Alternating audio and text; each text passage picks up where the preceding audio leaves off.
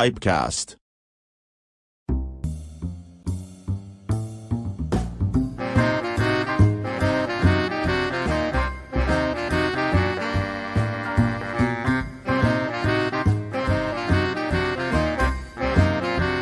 Pipecast. Boa noite, pessoal. Bem-vindos a mais um episódio do Pipecast. Estamos aqui no nosso estúdio, né? Mais uma vez. Estou olhando aqui os com-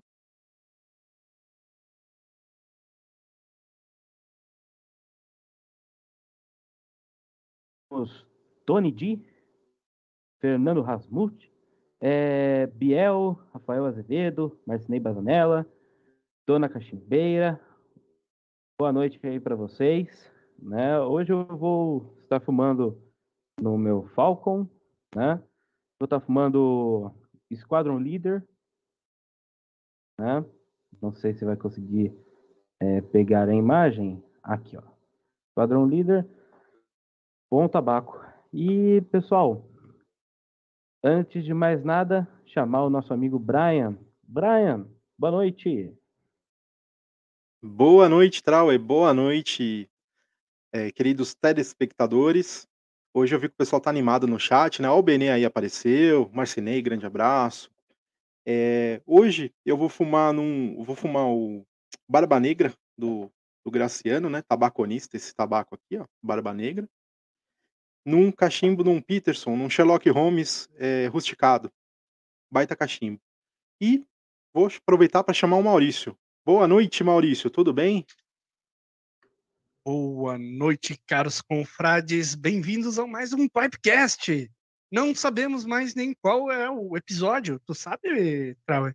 Eu não lembro. Mas... É o episódio número 15. E já que você colocou para minha pessoa, por favor, pessoal do chat, falem para nós o que, que vocês estão fumando e qual o cachimbo.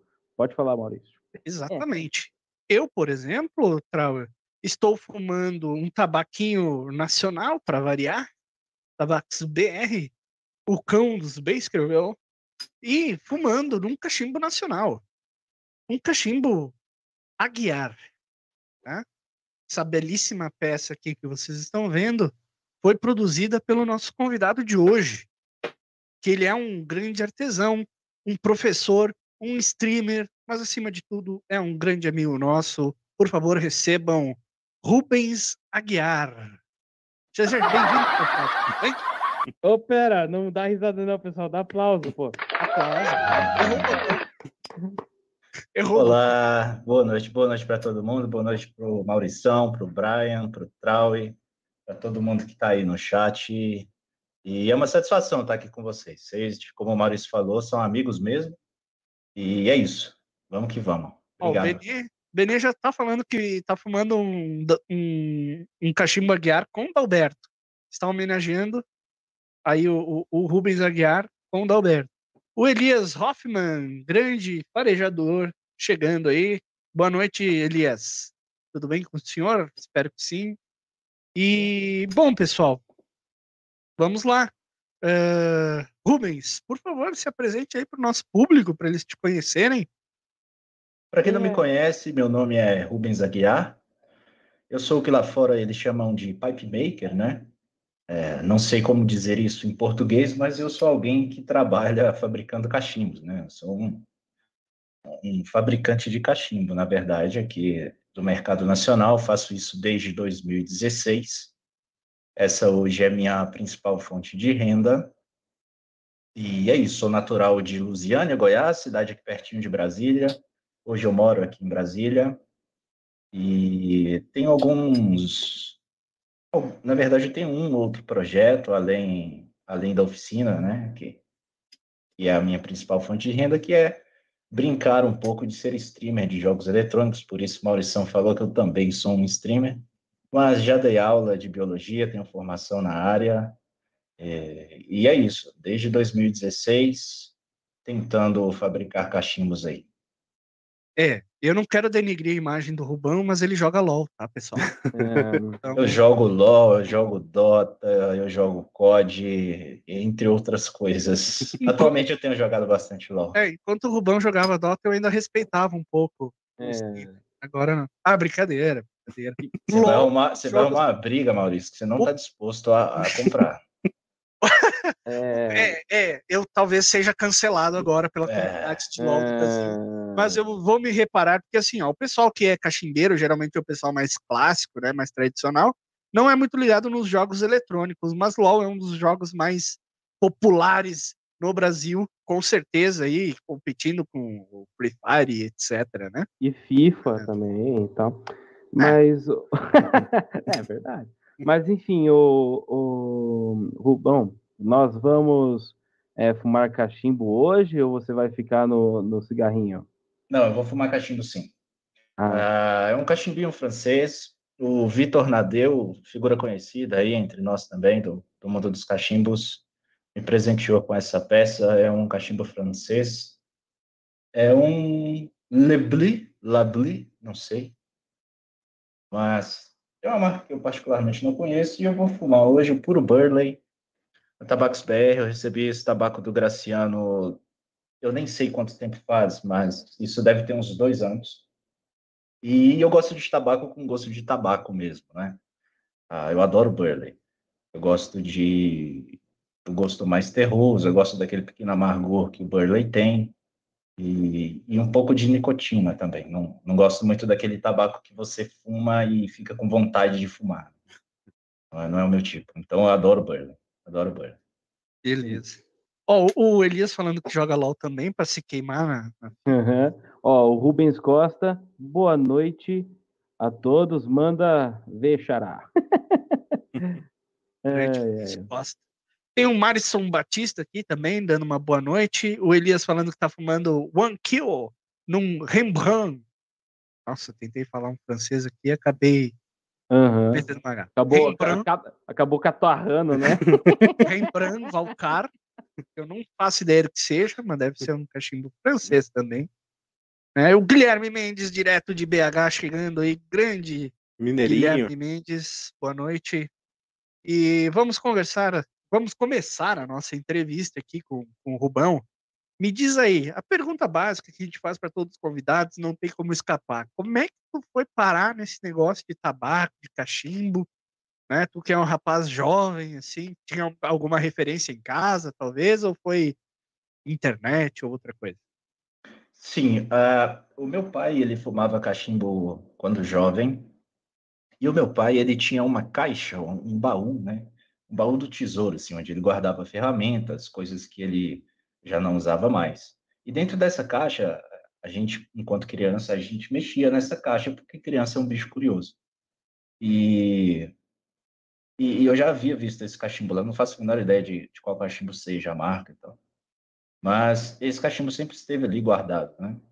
Ninguém usava. Então, o meu irmão, já depois de adulto, começou a usar esse cachimbo. Ele pegou e falou: pai, eu posso, posso ficar com o cachimbo para mim? Quero experimentar e tal. E começou a fumar. E o meu irmão sofreu um acidente de carro que esse cachimbo estava na porta do passageiro e acabou, acabou, acabou, cre- acabou quebrando o cachimbo. E o carro dele na época não tinha seguro, ele perdeu o carro também, né? Putz, o não carro vi- tudo bem, mas o cachimbo doeu. É, então. É, pô. E eu não tinha como dar um carro novo para ele. Eu gostaria muito, mas não, não tinha como. Eu podia comprar um cachimbo novo para ele. Isso eu poderia fazer. Então eu entrei na internet para dar um cachimbo novo para ele, para comprar. E, e comecei a pesquisar, né? Quando você começa a nesse mundo virtual atualmente, quando você começa a pesquisar sobre um produto para você comprar, principalmente alguma coisa que esteja ligada a um hobby, você recebe automaticamente muitas informações sobre isso. E eu comecei a receber muitas informações sobre cachimbo, sobre tabaco, só escolhendo um cachimbo para dar de presente para o meu irmão. Eu falei, putz, mas esse negócio é bonito, é legal, né, cara? Vou. Eu acho que eu vou comprar para mim, em vez de comprar para ele. E comprei para mim, não para ele. E, e- e foi assim que eu comecei. Ah, depois disso, sim, eu comprei um cachimbo para ele, mas foi por acaso. Não, não, não foi uma coisa premeditada, nem algo que eu tinha muito desejo desde novo, ou, ou até mesmo muitas pessoas que querem parar de fumar cigarro e migram para o cachimbo. Não teve nada disso comigo, não. Foi uma questão de curiosidade mesmo. Foi assim. Mas tu já fumava cigarro? Não, não. O cigarro veio depois do cachimbo, no meu caso. Miserável, hoje tu só fuma cigarro, né? Praticamente sim. Praticamente só cigarro. Eu adoro o cigarro pela questão da praticidade. Eu acho muito mais prático fumar o cigarro do que o cachimbo. Mas esporadicamente, em alguma em algum evento como este o de hoje, ou quando sou convidado a fumar o cachimbo, quando tem alguém que fuma que queira fumar comigo, eu, eu fumo com muita satisfação, achando muito bom. Não que eu não goste, eu gosto. Eu só acho mais prático. É, a gente cigarro. sempre levanta a questão que tem o cachimbeiro que ele gosta de tabaco. Tem Sim. o cachimbeiro que ele gosta de cachimbo. Tem o cachimbeiro que gosta dos dois, né? Mas eu conheço muita gente que gosta do cachimbo pela peça, pela, pela cole, pelo colecionismo.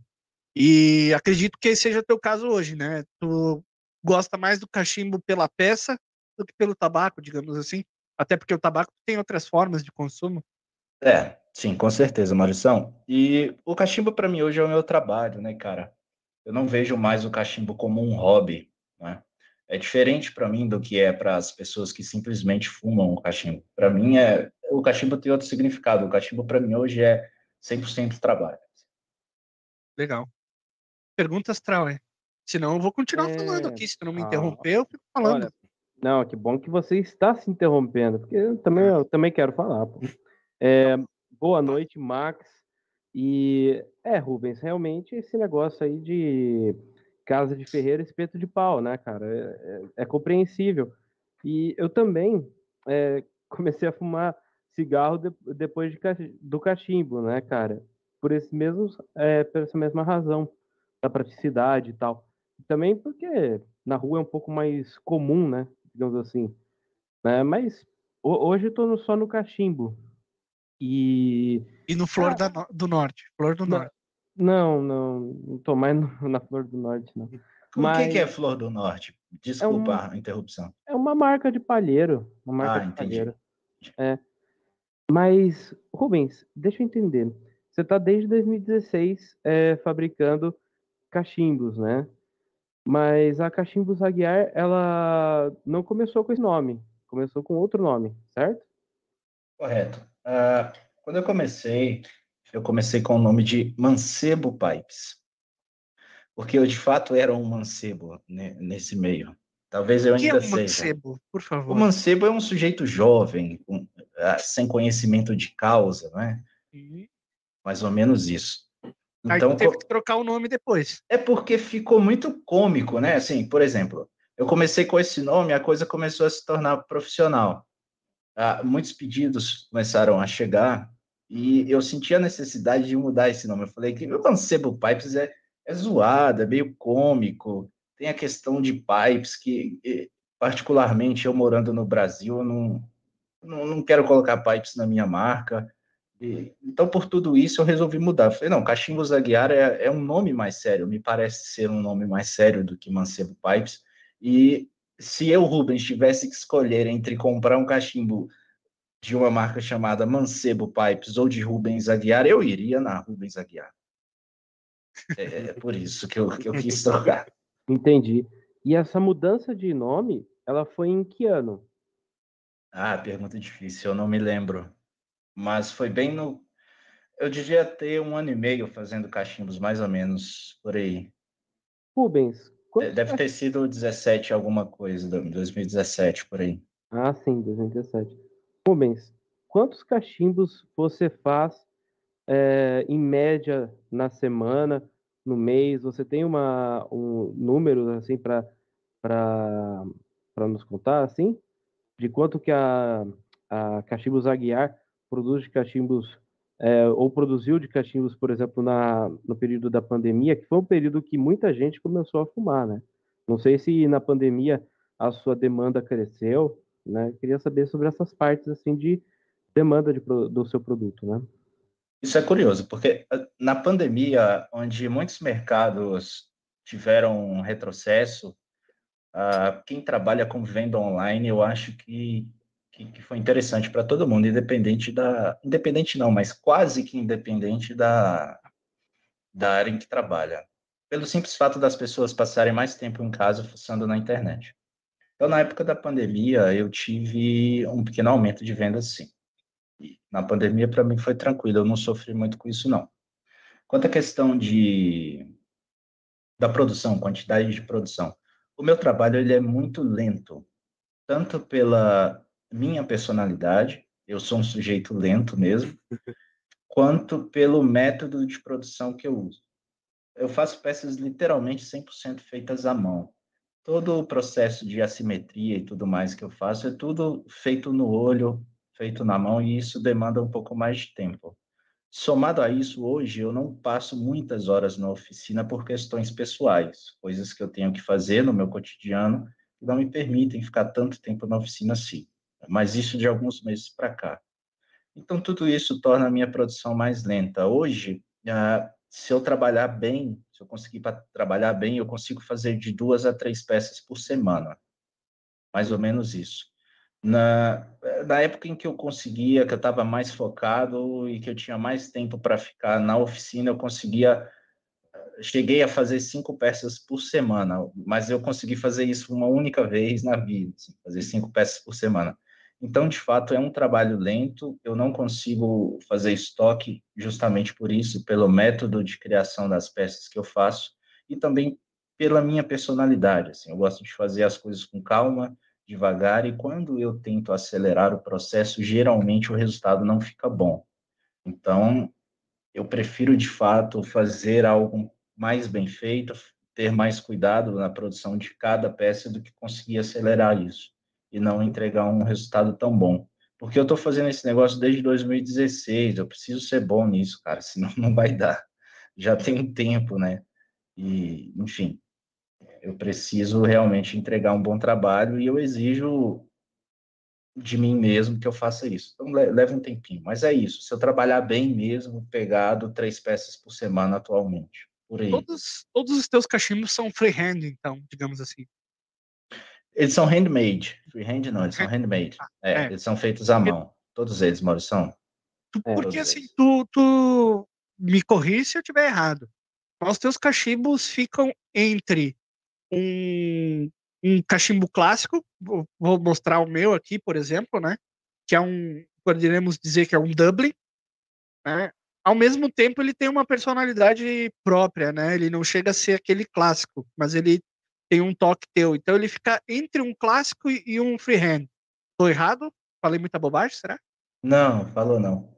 É, é que, na verdade, Maurição, a, a, eu tive muitos pedidos para que eu fizesse peças inspiradas em outros cachimbos já feitos. Isso no decorrer da, da minha produção de cachimbos. Então, naturalmente, eu meio que aprendi a fazer vários tipos de modelo. Então, hoje eu consigo fazer, mesmo que seja feito à mão, eu consigo fazer um modelo clássico que seja de fato bastante clássico. Ao mesmo tempo, pela liberdade de ser um handmade, eu consigo fazer também uh, cachimbos modelos freehands, que não tem ali na, na sua característica física um, um modelo pré-existente, né? Você tem liberdade para criar. Mas, mas é isso, assim, eu acho que nós, pipe makers, a gente cria vícios de construção. Sempre digo isso quando eu converso sobre produção de cachimbo. Todos nós que trabalhamos com construção de cachimbo, a gente tem vício de construção da peça.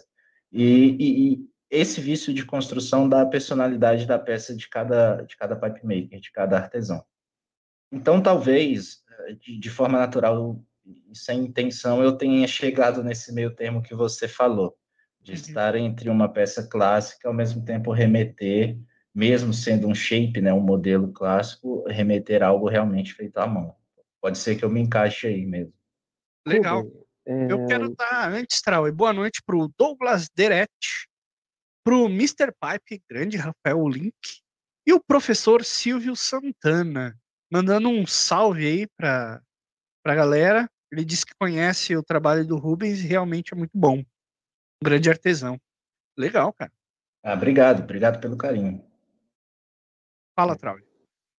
Rubens, você disse que é, faz cachimbos handmade, é, handmade né? Sim. É, você está é, desenvolvendo a, a, sua técnica ao longo desses seis anos aí da, da sua marca, né? E eu queria entender quais que são as suas ferramentas que te auxiliam é, na construção do cachimbo e na parte da furação, qual que é o, é, os milímetros que você tem de duto, que você, como é que você faz o duto? É, gostaria de entender como é que é a, o conceito da sua produção, né? Também com, com as ferramentas, e eu gostaria também de, de entender quais os materiais que você usa também nos cachimbos. Ah, vamos lá. Eu tenho três máquinas que, na verdade, quatro máquinas, que sem elas hoje eu, eu teria uma dificuldade muito grande de, de manter a qualidade das peças que eu produzo.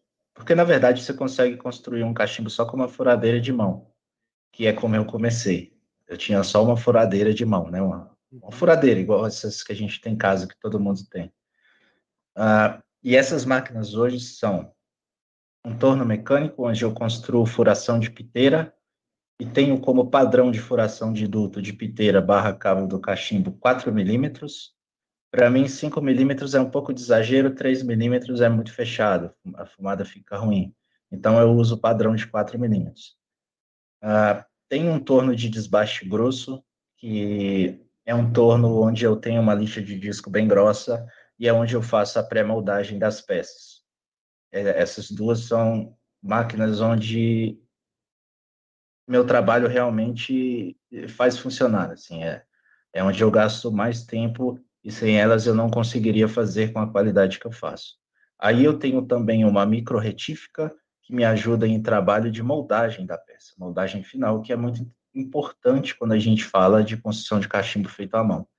Uh, os clientes querem uma assinatura visual do seu trabalho, ao mesmo tempo em que, se ele compra um cachimbo feito à mão, ele quer algum diferencial estético na peça, acredito eu. E tenho também uma furadeira de bancada, que é onde eu gosto de fazer a furação do corpo do cachimbo, que seria fornilho e cabo. Tá? Então, essas quatro ferramentas são ferramentas fundamentais que, para mim, hoje, sem elas, eu não conseguiria manter o mesmo padrão. Uh, mas eu comecei com uma furadeira de bancada, fazia de fato tudo à mão e, e era assim que eu fazia. Mas é, é, isso. Você me perguntou sobre materiais também. Hoje eu trabalho com madeira, a maioria delas trabalho com briar grego, com mais de 30 anos de cura. Faço também alguns pedidos de bloco mimo, que é um bloco de briar italiano, mas o bloco Mimo, por algum motivo, ele está out stock, ele tá, é, diminuiu bastante a quantidade dele no mercado disponível. E está difícil pedir, inclusive, difícil achar. Mas trabalho com madeiras que eu acho que são o que há de melhor para se fazer cachimbo quando a gente fala de cachimbo de madeira, né? Ah, piteira em ebonite ou acrílico, porque ah, da mesma forma que eu acredito no briar, eu acredito que essas duas piteiras, né, esses dois materiais são o que a gente tem de melhor para se construir cachimbo hoje. Entendo. E você é, faz é, cachimbos pre preparados com filtro também? Ou isso é com, com demanda do cliente? No pad. E a questão também da, é, do acabamento, né, se polido ou rústico, né, o, qual que é a sua preferência né, do acabamento né, em fazer uma peça? Ou você é, não é, chega, chega a ter um, um, um tipo de trabalho preferido? Você gosta de to todos os tipos de shapes e acabamentos? Olha, quanto à questão do acabamento, eu esteticamente falando, eu acho muito mais bonito um cachimbo liso polido, ao mesmo tempo que isso é muito relativo porque depende do projeto, né? Existem projetos onde o acabamento rústico ele precisa existir para que dê certo. Eu fiz recentemente um cachimbo de uma linha que eu criei, que se chama Condado, onde não, não, não faria nenhum sentido que a peça fosse lisa, polida. Né? Mas, esteticamente falando, eu acho que o acabamento liso é mais bonito do que o acabamento rústico. Porém, o acabamento rústico, para quem trabalha com cachimbo, é mais fácil de executar.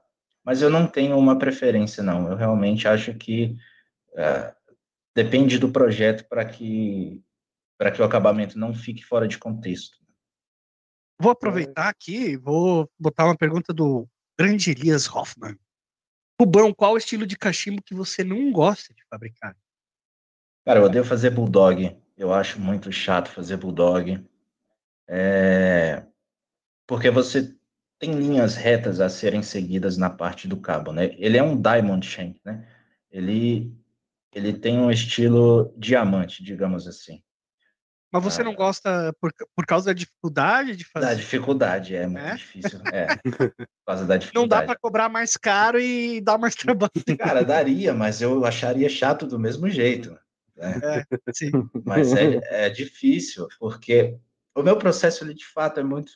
Talvez seja uma dificuldade pessoal minha, mas eu não. Eu, eu tenho uma dificuldade grande em fazer essas quinas retas, que seria o cabo do Bulldog, nos quatro lados iguais, porque quando você faz um trabalho feito à mão e você tira um arranhão da madeira, por exemplo, e você tem quatro linhas simétricas a serem seguidas, você tirou de um lado, você tem que tirar dos outros três, é um saco, porque você tem que ficar corrigindo um erro e na correção desse erro você gera outros três erros. Então eu acho muito chato fazer bulldog. Eu não gosto de fazer bulldog, apesar de já ter, de já ter feito e, e ter ficado feliz quando eu executei, mas é um modelo que eu acho difícil. Existem... É, o Douglas, o Douglas Deretti já está falando aqui que vai pedir um bulldog para ti. Não, ótimo, maravilha. É muito bem-vindo, é muito bem-vindo. O Luiz Felipe Schmidt chegando aí. Boa noite, meu caro. Seja muito bem-vindo. E o Rubens aqui fez uma pergunta interessante, ó. Certo. Sua concepção de trabalho é melhor quando o cliente traz uma ideia pré-concebida ou você prefere um, um, ter a liberdade de criar o que você quiser? Os melhores trabalhos, na minha opinião, que eu executei até hoje foram trabalhos onde eu não tinha apego ao modelo que deveria ser feito. Né? Ah, como assim? Por exemplo, a opção em que o cliente não me perde um modelo pré-estabelecido. Uhum. Ah, agora, eu preferi, eu, eu realmente prefiro quando não há um modelo pré-estabelecido, justamente pela liberdade de criação. Não que eu queira ser um artista, inclusive não me considero artista, tenho certeza que não sou. Mas o processo de criação da peça você consegue colocar mais da personalidade, mais dos seus vícios de construção, quando você não tem um, um modelo pré-estabelecido. Então, acho mais legal assim. Contudo, quando eu vou fazer esse tipo de trabalho, é importante eu perguntar para o cara se ele prefere cachimbo reto, ele prefere cachimbo curto, mesmo que ele não me peça nada específico. Nada específico. É legal, pô, você, Maurício, vai pedir um cachimbo e você odeia fumar em cachimbo curvo, mas você também quer ser ah, quer me dar a liberdade de produzir uma peça, 100% de criação minha. Mas eu vou te perguntar, Maurício, o que, que você prefere? Prefere o cachimbo curto? Perdão, cachimbo curvo ou cachimbo reto? Um cachimbo mais no conceito chubby, que seria um cachimbo mais gordinho, você prefere um cachimbo mais esguio, mais leve? Então, dentro dessas características que o cliente pede, você consegue criar com total liberdade, mesmo assim. Nesse sentido, eu acho bem legal criar sem que haja um modelo pré-estabelecido. Legal. Gibinha tá aparecendo aí, grande Giba de Fortaleza, o Giba oficial, né? Giba oficial. Você vê que o sujeito é importante quando ele tem oficial na, na tag do nome do perfil, né? Porque alguém que não é importante não precisa colocar oficial no nome. Né? E como é que tá, como é que tu tá vendo uh, essa questão do cachimbo nacional, tu tá com bastante encomenda, tu acha que tá crescendo, tá diminuindo? Porque na pandemia todo mundo sabe que cresceu. Agora que a pandemia oficialmente acabou, inclusive, né, nós já estamos mais tranquilos, o que, que tem visto nesse sentido, Rubão? Eu acho que o mercado tabagista já há alguns anos ele ele tem ganhado força, na verdade. E o cachimbo não é não não está fora do mercado tabagista, né? E não só o mercado tabagista, eu acho que alguns costumes mais antigos que foram perdidos por uma questão cultural mesmo, social, ele, alguns deles têm voltado e, e têm ganhado força. E eu acho que o tabagismo a partir do cachimbo é um deles. O próprio charuto também, acho que tem um, tem um boom acontecendo. E, e é um mercado que é muito pouco explorado no Brasil. A gente é um, um país de tamanho continental, né? E não temos muito pipe makers, né? São poucos, poucas marcas também. Então, em questão de explorar mercado, eu acho excelente. Eu acho que se você tem grana e quer investir em alguma coisa, tente construir cachimbos, sabe? Assim, porque é inexplorado de fato. Agora, quanto ao futuro disso, né? Se, se te, continuaremos tendo fabricantes no Brasil, ou se os fabricantes vão aumentar em número, eu, eu não sei dizer. Eu espero que sim. Eu espero que sim. Mas e o teu trabalho? Tá com não sei se tu queres falar, mas. Ah, tá. Eu, eu me esqueci dessa parte, perdão, Marcos. Cara, tá, tá constante. Tá constante. Já tem bastante tempo que tá constante. Eu tenho cerca de, de três, quatro pedidos por mês para encomendas, ao mesmo tempo em que eu consigo fazer algumas peças intercalando esses pedidos de encomenda e vender como peças disponíveis. Então, eu tenho mantido essa constância. Hoje não tem uma fila de espera grande, não, mas como o processo de construção é demorado, se você quiser me pedir um cachimbo hoje, eu vou demorar de, de 15 a 20 dias, pelo menos, para te entregar, para terminar alguns pedidos que eu tenho e também pelo tempo de construção de cada peça. Eu notei, cara, que tu tá um pouco afastado uh, da, das redes, assim, é, já foi mais ativo, né, no, no marketing, digamos assim. Não sei já. se é por causa do, do, dos problemas pessoais aí, né, que sempre atrapalham, mas é, tu tá fazendo cachimbo também disponibilizando para venda cachimbos que tu cria sem, sem pedido, é isso? Sim, sim, também. Tem uma é peça, que... inclusive. Tem uma peça disponível. E como é que o pessoal faz para conhecer, para te acessar, para fazer pedido? Ou para ver o que tu tem disponível? Instagram, arroba Cachimbosaguiar, tudo junto. Beleza. É, é, para mim é, é o melhor caminho. Eu tenho Facebook também, mesma coisa, Cachimbos Aguiar. Mas é, exato. É, a, a, o Instagram para mim é a ferramenta mais fácil. Tenho contato direto por WhatsApp também. Caso queiram entrar em contato, manda mensagem por WhatsApp. Você encontra o número lá no meu Instagram ou eu posso falar aqui se vocês quiserem que eu fale. Não, não, deixa que o pessoal entrar no Instagram tá. para conhecer mais Eu sou contra a divulgação de, de número ao vivo. Tá. Mas é. é isso. Eu já tive, sim, mais ativo na, nas redes sociais, sim, com questão de marketing e tudo mais. Mas me falta paciência e resiliência para fazer isso crescer, na verdade. É, eu deveria ser mais ativo nas redes sociais, isso me traria um retorno profissional melhor se eu, se eu tivesse mais resiliência e mais constância nisso. Já, já deixei a deixa, né? Eu queria só é. te provocar. Mas beleza. É, o Ruben, o Giba perguntou de novo aqui, né? Ele deve ter chegado um pouquinho mais tarde. Tu já respondeu essa pergunta, mas dá um resumo de novo. Olha, ele tá perguntando por que, que tu trocou de mancebo para Aguiar? Giba, eu troquei porque Mancebo Pipes não é um nome que dá credibilidade, né, cara? É como eu falei, uh, comecei com, com zero pretensão de fazer disso de fato um negócio ou algo que eu fosse querer ganhar a vida com isso ou uma principal fonte de renda. Então coloquei esse nome por, por eu ser de fato um, um desconhecedor da área, por estar iniciando, achei que seria legal por Mancebo Pipes. Mas aí começaram a chegar pedidos, eu comecei a fazer isso em tempo integral, à época eu não não estava trabalhando, estava só estudando. E, e, aí eu quis profissionalizar o nome também, né? Porque Mancebo Pipes não me parecia algo muito sério. E aí eu mudei para Cachimbas Aguiar, é por isso. Eu aprovei essa mudança, né? É, eu acho que ficou melhor. Ficou melhor. E quem, e quem tem um Mancebo Pipes, um dia, aliás, já tá até uma, uma, uma raridade, né? Ver, o, ver o cachimbo, então vai, vai se tornar relíquia. Então guardem os seus mancebos pais. o Di, Di Martino chegou aqui dando boa noite, grande abraço de cachimbo, né? O Rambo do Nordeste, Remo perigoso e desarmado aqui, o Nilton. DJ Remo. DJ Remo, exatamente. e vamos de polêmica. Eu quero, quero botar, fogo, é, botar linha na fogueira.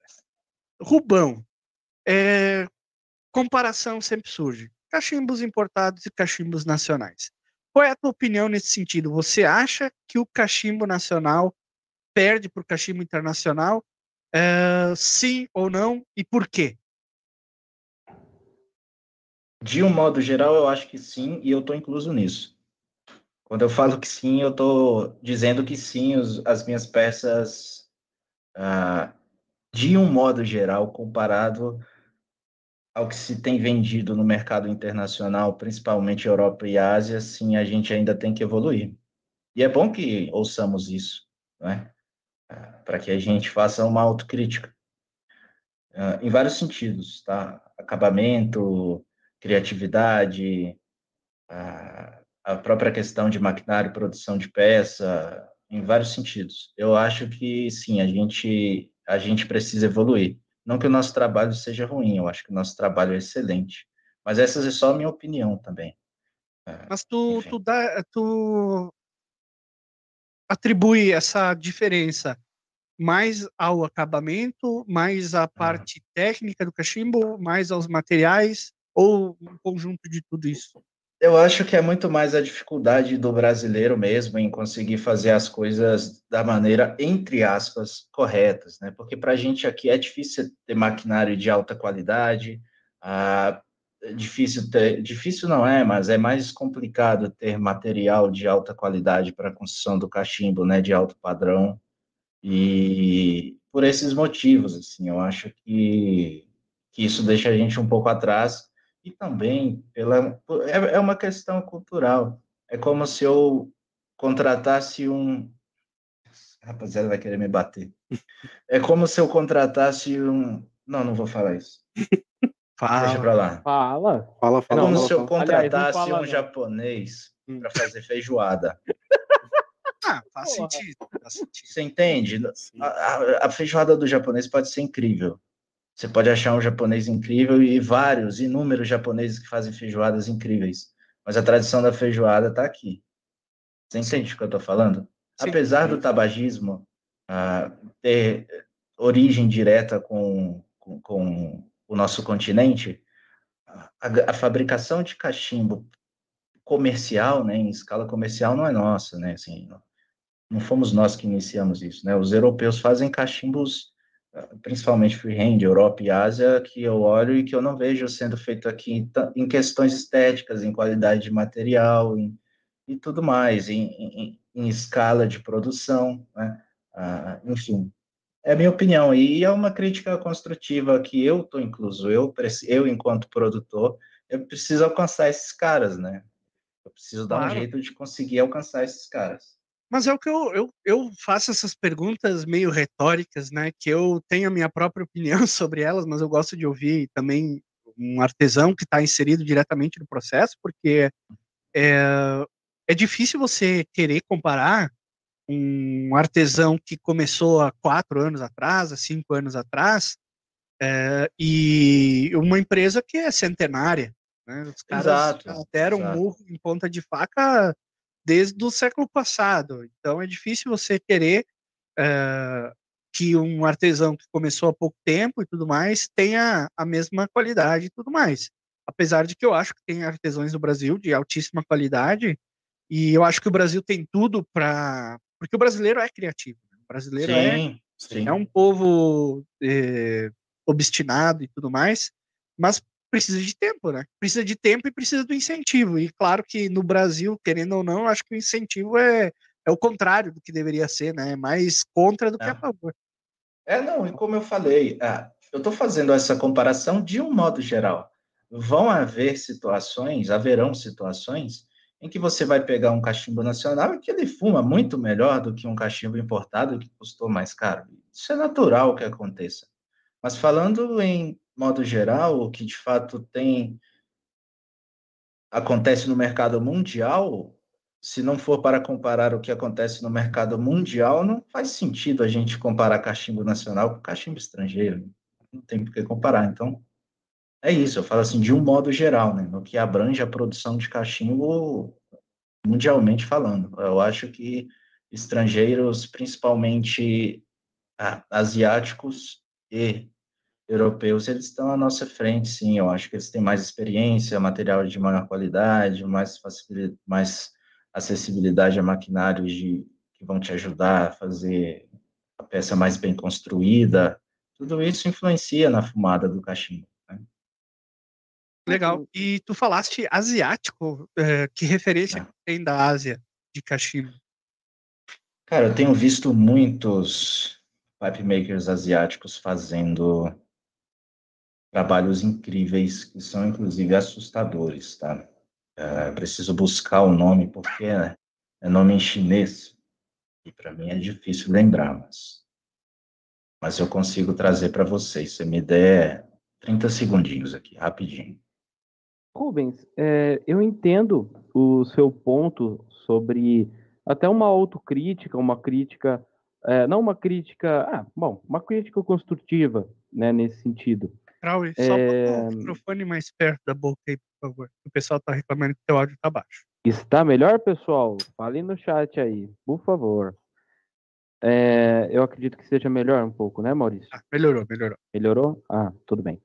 Então, é, Rubens, é, tirando as marcas que temos aqui de cachimbos nacionais aí, a maioria do, do, do pessoal que está produzindo cachimbo, né, os artesões, eles estão aí de, de seis anos para cá.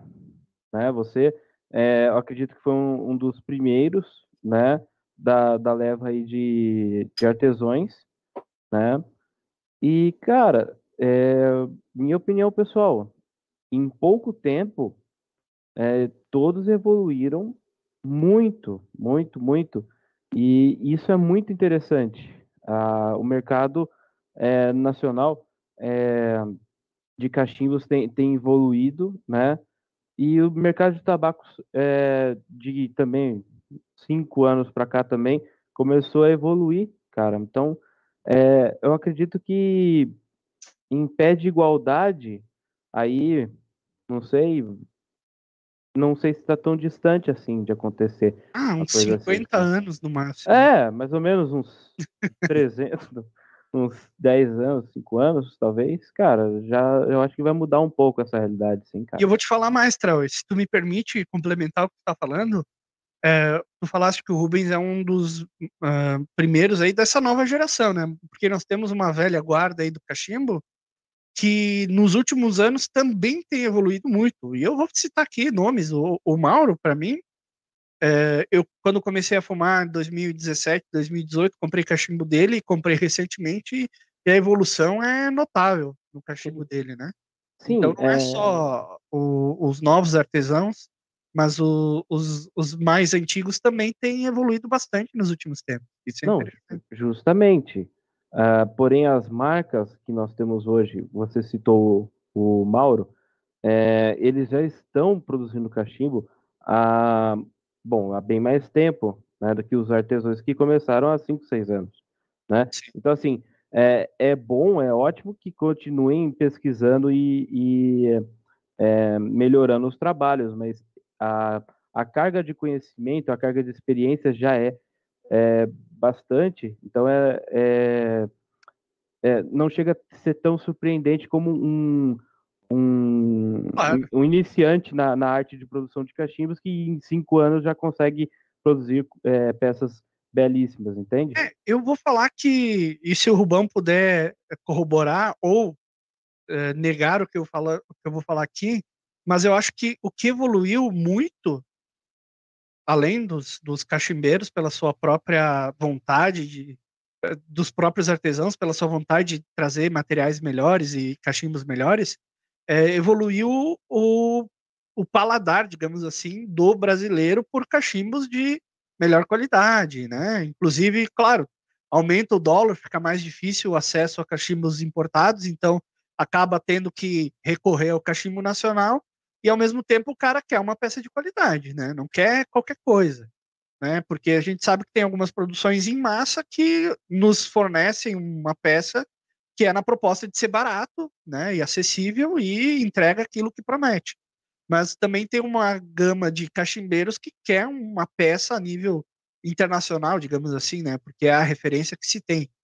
Né? Não sei se eu estou falando muita bobagem, mas não, mas é isso mesmo. Eu acho que isso está bastante ligado a, a, a, questão da internet ser tão forte na vida do, do ser humano hoje, né? O, não sei, o Joãozinho de, de 80 anos, muito dificilmente ele vai, ele vai querer é, mudar o hobby que ele tem há tantas décadas, né? Mas o pessoal que, que já não está há tantos anos, e mesmo os que estão e que com esse movimento da internet de facilidade de informação, facilidade de, de, adquirir coisas que você não tinha antigamente pelas compras online, né? Você tem esse benefício. Eu acho que isso tem de fato mudado mesmo a, um pouco do um pouco da das características, né? Como você falou do paladar do cachimbo do consumidor. Acho que isso é legal. Acho que tem bastante relação com isso. Uhum. Maurição, você havia, eu estava te devendo aqui nomes de asiáticos, tá? Uhum. Eu vou uhum. te dar dois nomes que são dois caras que eu vejo online e que é, é um negócio absurdo. Certo? No Instagram, tu pegou eles? No Facebook. Ah, no Facebook. Tá. Mas eles têm Instagram também. O primeiro deles é o Liu Zifeng. Esse cara é um monstro no que diz respeito a cachimbos feitos à mão. O segundo deles é o Kaili, K-A-I, espaço L-I. Eu não sei se é essa a pronúncia, mas ambos asiáticos e com trabalhos incríveis. Sim, são só dois nomes de exemplos que eu vejo ah, com uma qualidade de trabalho tão bem feita que eu acho difícil você achar até no mercado europeu. Assim, é um negócio incrível mesmo e são inspirações. Acho que esse pessoal está alguns anos à frente da maioria. Tem nomes europeus também que a gente pode citar, mas como você perguntou de asiáticos, acho que esses dois caras aí, eles têm. Eles estão ali no top 10 mundial para mim. Eu, cara, esses tempos atrás, eu acompanhava, eu acabei apagando meu Instagram de, de raiva, né? Apaguei meu Instagram e perdi um monte de, de pessoas que eu seguia, mas tinha um pessoal do Vietnã, cara que faziam uns cachimbos assim que eu não sei se eram bons, mas eram verdadeiras obras de arte, assim, o, o, o trabalho que o cara sabe esse merchant que o cara faz a, Sim. e tudo mais, ele fazia isso no Briar, cara, ele conseguia é, é fazer no Briar uma, um trabalho de arte assim fantástico. Então, o pessoal lá na, na Ásia eles são meio né, são bons na matemática e são bons na, na, nessa coisa de de artesanato, os caras são fortes mesmo. Sim, sim. Eu vou dar um salve aqui pro Osmário, que chegou agora, tá mandando um salve pro Rubão. Tá salvo, Osmarão, Osmarão querido. É. Daniel Orso também chegando aí. É, e foi... também o Fernando Armucci elogiando aqui o Rubens, a originalidade do Rubens. É, tô, é, temos, também, temos também presença de Frederico Aguiar. Meu irmão. É, ó, Maravilha. Fredão, Fredão. Grande Fred. Ele me é. chamou de o rei do lixamento, tá? e isso resume bastante o que é o meu trabalho lá na oficina. Uhum. Porque, de fato, quando você vai fazer alguma peça 100% feita à mão, é muita lixa e é muito tempo dedicado a desbaste e, e correção de assimetria com lixa. Aproveitando, então, Rubão, eu quero te fazer uma pergunta. Aproveitando esse assunto, é, você é um dos únicos pipe makers que eu conheço aqui no Brasil, tem óbvio que tem mais alguns, mas que faz o polimento dentro da piteira, do duto da piteira, né? E eu queria tá. que você falasse um pouco qual a importância disso e por que não utilizar qualquer tipo de escovilhão para limpar o cachimbo, né, por causa desse, desse polimento que você faz no duto. Olha, isso aí, na verdade, tem a ver com a maciez com que a fumaça chega na sua boca. O que é a maciez? É a facilidade que você tem para puxar a fumaça do seu fornilho até que ela chegue à sua boca. Então, se você tem um duto de aspiração polido, quando a gente fala polido, não é que a gente passa cera lá dentro, não, tá, gente? A gente fala polido no sentido de passar diferentes granulações de lixa para que você crie uma superfície com o menor atrito possível, né? Então, se você tem uma superfície com grandes atritos no interior do seu duto, vai parecer bobagem, vai parecer frescura, mas existe o atrito da fumaça naquela na, na aspiração do duto. Quando você tem um duto liso, quando você tem um duto com menos atrito, você tem maior facilidade para puxar a fumaça. Tá? E muitas vezes a gente fuma em um cachimbo, não sabe dizer por que a gente prefere fumar nesse cachimbo a fumar em outro. A gente simplesmente só prefere e acha mais fácil, mais agradável, e é por detalhes assim. Então, essa é a importância do polimento dos dutos de aspiração. Por que é importante não ah, arranhar esse duto? Pelo mesmo motivo. Porque se alguém tem o trabalho de polir esse duto, não é legal que você tenha o trabalho de arranhar. Ah, você vai acabar criando. Não que isso vá tornar a sua fumada ruim. Ah, pô, minha, meu, meu cachimbo não é fumável mais, virou uma porcaria, né? Não, não é isso. É só uma questão de detalhes para que, no conjunto desses detalhes, você tenha uma peça mais agradável, mais confortável para se fumar. Então, é legal não não arranhar o interior do seu duto, tá? Mesmo que ele não tenha sido previamente polido, mas às vezes ele já tem ali um, um nível de, uh, de fluidez de fumaça que, que, já é muito bom, e você arranhando isso excessivamente todas as vezes que você for limpar, vai acabar ficando ruim, a puxada vai ficar grossa, entre aspas, né? Fazer uhum. barulho, enfim. É por esse motivo. Gerar mais umidade também, né? Pode acontecer isso, né? por causa da, do atrito ali da fumaça, pode ser que condense mais um pouco também, né? Aí... Ela vai passar mais tempo ali, pode ser, pode ser. É, Rubens, puxando o gancho do Brian sobre diferenciais da Cachimbos Aguiar, é, apimentando mais o seu lado vendedor, diga quais é, as diferenças dos seus cachimbos, o diferencial de quem vai adquirir um cachimbo Aguiar. Né? Eu acho que a importância que eu dou aos detalhes no que diz respeito à mecânica da sua peça, né? Isso que eu acabei de falar sobre polimento de duto é um exemplo disso. Né? Eu dou muita importância no, no que diz respeito à funcionalidade da sua peça. Eu acho legal que o cachimbo tenha uma beleza e é importante que ele seja belo, né?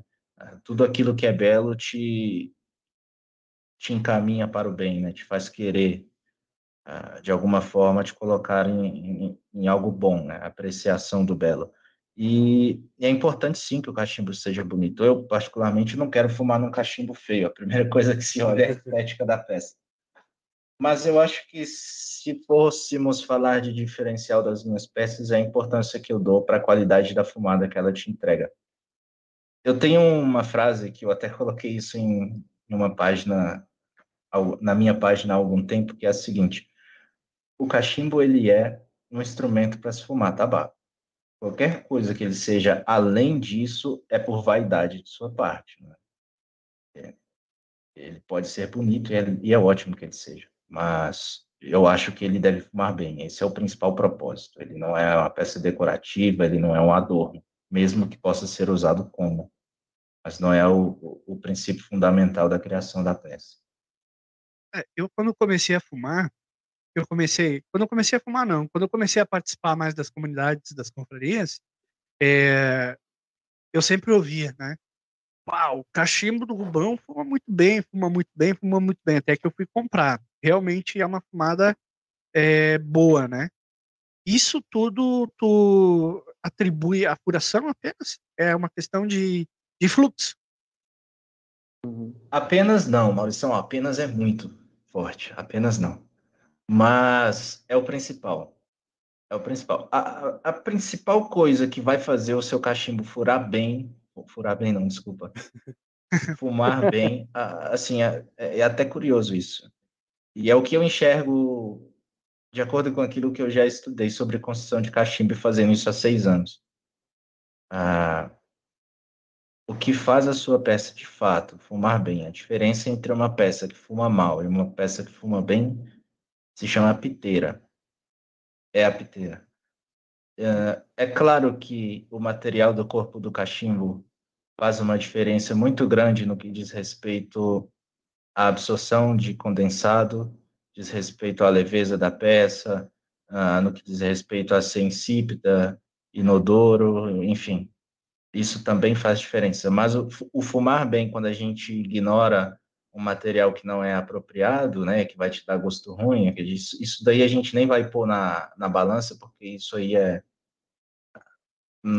não está dentro do padrão fumar bem, é a piteira, é sim furação e espessura de duto. O Osmar, inclusive, perguntou aqui no chat se existe algum alguma bitola de furação que eu acho que é o ideal. Osmar, sim, eu acho que 4 milímetros de espessura nos dutos é o ideal. Eu acho que 5 é aceitável, mas pode ser um pouco exagerado. 3 é muito ruim. Muito ruim, não, desculpa. 3 é muito estreito, pode ficar ruim.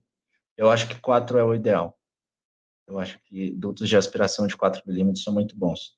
Mas outras coisas que vão interferir na qualidade da sua fumada, por exemplo, é a criação de um difusor bem construído, é o polimento, é uma câmara de expansão no cabo da sua peça.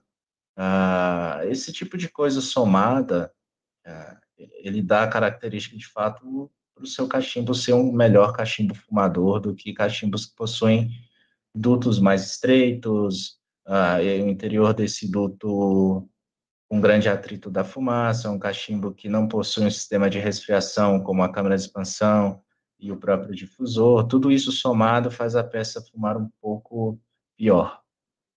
Interessante é... você falar isso daí, Rubão, porque eu vi que você se especializou em fazer reverse calabash, né?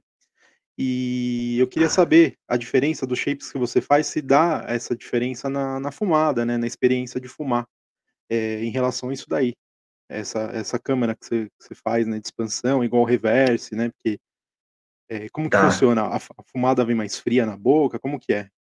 Dá. Ah, a câmara de expansão nada mais é do que um espaço vazio entre o duto de aspiração do cabo do seu cachimbo e o início da espiga do seu cachimbo. Né? É, um vão ali dentro, ah, onde a fumaça se expande para que ela se resfrie, né? E Quanto menos calor na fumaça, mais sabor a gente sente. Né?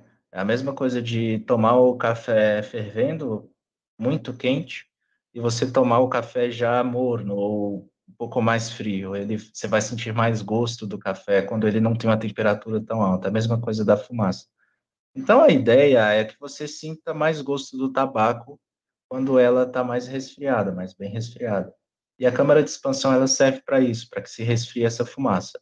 E nos modelos reverse calabash, para quem não sabe, a gente possui uma câmara de expansão exageradamente grande. Né?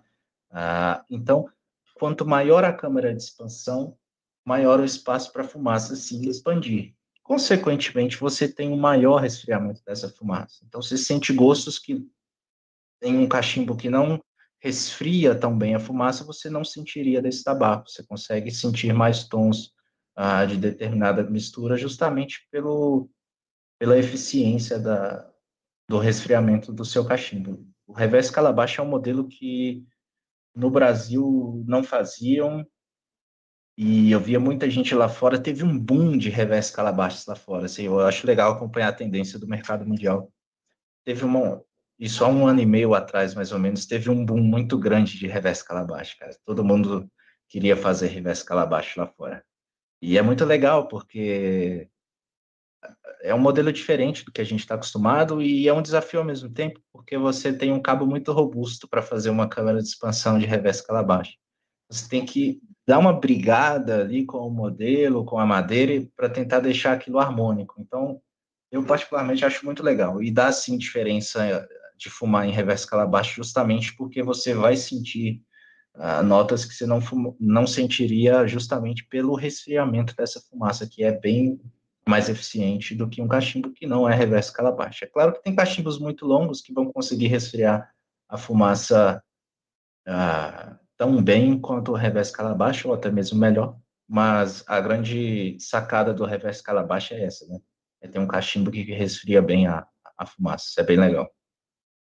Certo. É, antes de continuar com a nossa entrevista, temos aqui alguns avisos para o pessoal que está assistindo. Né? Uma de, da, dos avisos é sobre as televisões, que temos no estúdio, né? As televisões uh, estão disponíveis para é, propagandas. Jabá. Quem se interessar, quem se interessar em colocar a sua marca, entre em contato conosco no direct do Instagram, que é arroba pipecastbr, certo? E aproveitando também para avisar sobre o sorteio que está rolando na nossa página do Instagram, né? Que é, é produtos é, artesanais. Eu vou deixar para o Maurício fa falar sobre o sorteio, aproveitando. Isso, pessoal. Por favor, entrem lá, participem, ajudem o, a divulgação do canal. É, para isso também a gente faz uma troca com você que nos assiste. É, marquem os seus amiguinhos lá no, nos comentários deste sorteio. São peças artesanais feitas à mão pelo um, Samuel Quintanilha da Nomad Seegers. Ele usa caixas de charuto para fazer uh, peças como uh, livros, né? Que você pode estar tá utilizando para uh, marcar o seu, os seus tabacos, fazer os seus reviews de tabaco lá e tudo mais, bem legal. Tem o relógio também que ele monta e você pode estar ganhando esses produtos eh, pelo sorteio que vai ser feito nesta quinta-feira, se eu não me engano, me corrijam. É isso aí, quinta-feira, dia 28.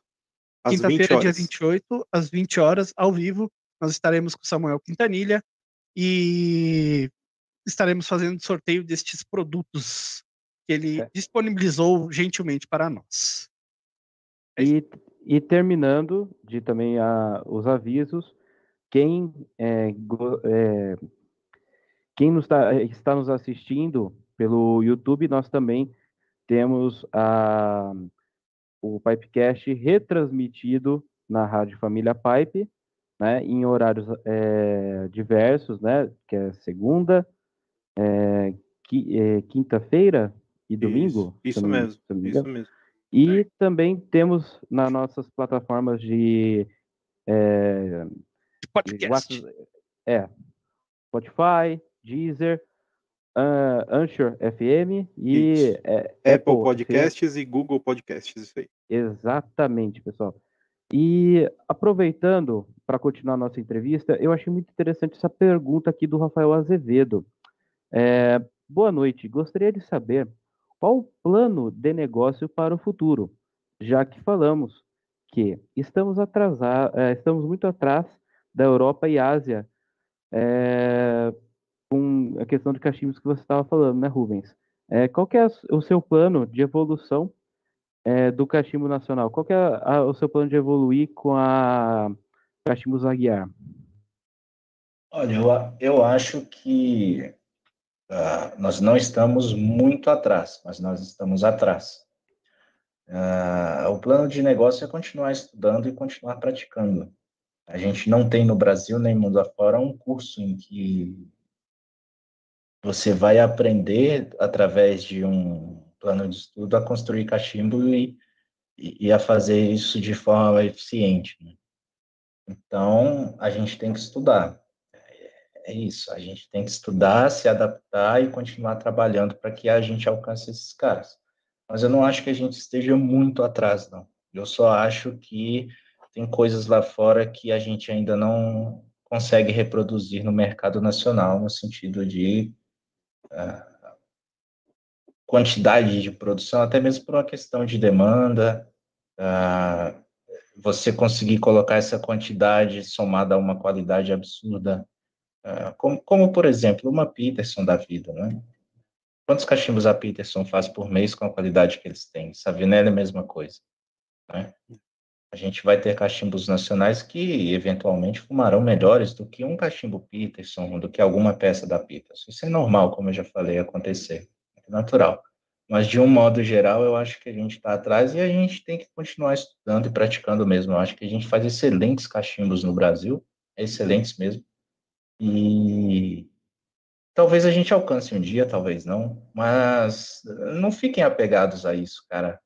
Isso não precisa ficar apegado a isso. Se você entende que a sua peça te satisfaz e que ela tem o que você precisa para apreciar bem o tabaco, é isso que você tem que ter na mão, independente se ela é feita no Brasil ou lá fora.